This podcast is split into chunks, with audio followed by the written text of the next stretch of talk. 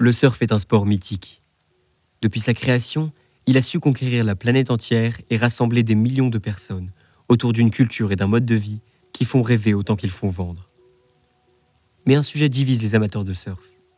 Qui ont été les premiers surfeurs? À quel peuple revient l'initiative de ce mouvement planétaire? Aujourd'hui, beaucoup s'accordent sur le fait que les Polynésiens ont été les premiers à dompter les vagues. Pourtant, d'après un professeur d'histoire américain, il n'en est rien. D'après Kevin Dawson, professeur d'histoire américaine, aucune de ces théories n'est vraie.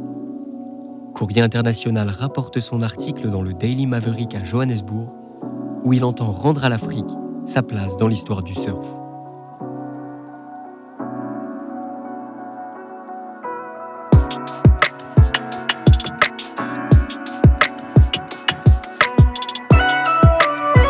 Je suis Lucas Bezel, vous écoutez Gamma.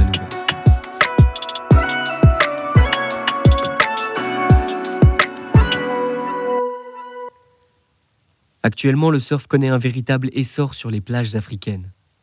Si beaucoup y voient une nouvelle tendance, alors que ce sport séduit la planète entière, pour Kevin Dawson, c'est plutôt une tradition millénaire qui refait surface.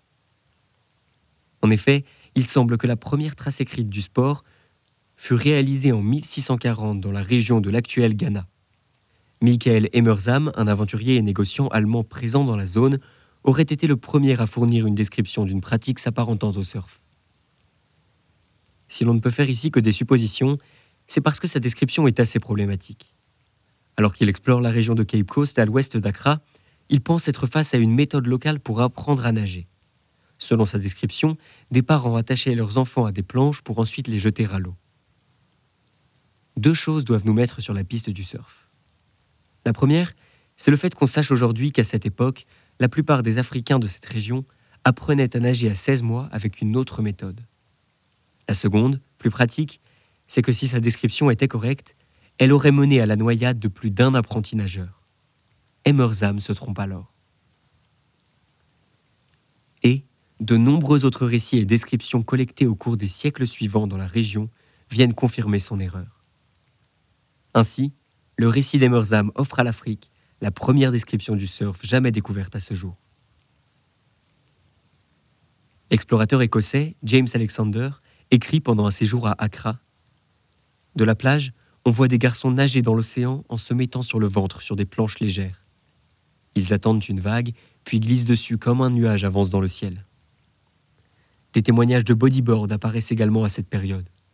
En 1887, un voyageur anglais évoque un homme qui danse et évolue dans les rouleaux comme s'il avait vécu depuis son enfance dans l'eau aussi bien que sur la terre ferme. Pour Kevin Dawson, cela ne fait aucun doute. L'Afrique est donc bien le berceau du surf. Mais son raisonnement ne s'arrête pas là.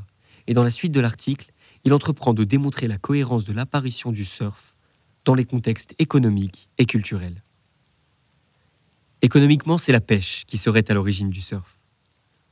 On sait aujourd'hui que certains peuples pêchaient sur de longues planches en bois d'environ 3,5 mètres sur lesquelles ils pagayaient. Selon les croyances de certains peuples vivant au Ghana, le dieu lac anthropomorphe, appelé Twi, interdisait la présence de pirogues. Pour se prémunir contre tout châtiment divin, les populations pêchaient donc sur des planches appelées padoua.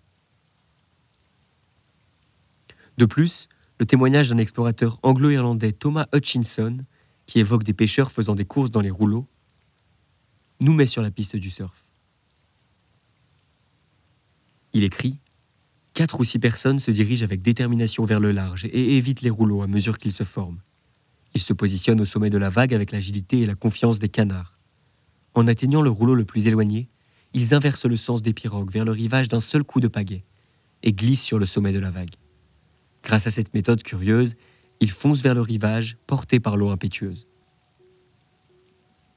Le surf se révèle donc crucial économiquement et la connaissance des vagues permet aux pêcheurs d'accéder les zones qui ne disposent pas de port sans s'écraser dans les rouleaux.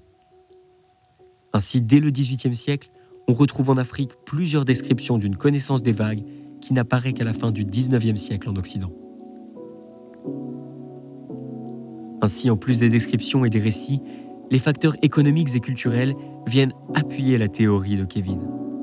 L'Afrique pratique le surf depuis bien plus longtemps que beaucoup l'imaginent.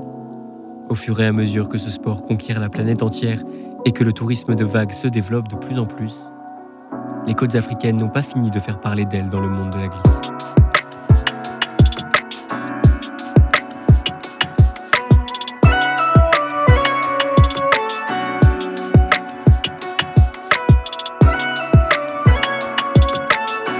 Je suis Lucas Bezel, vous écoutez Gamma Nouvelle.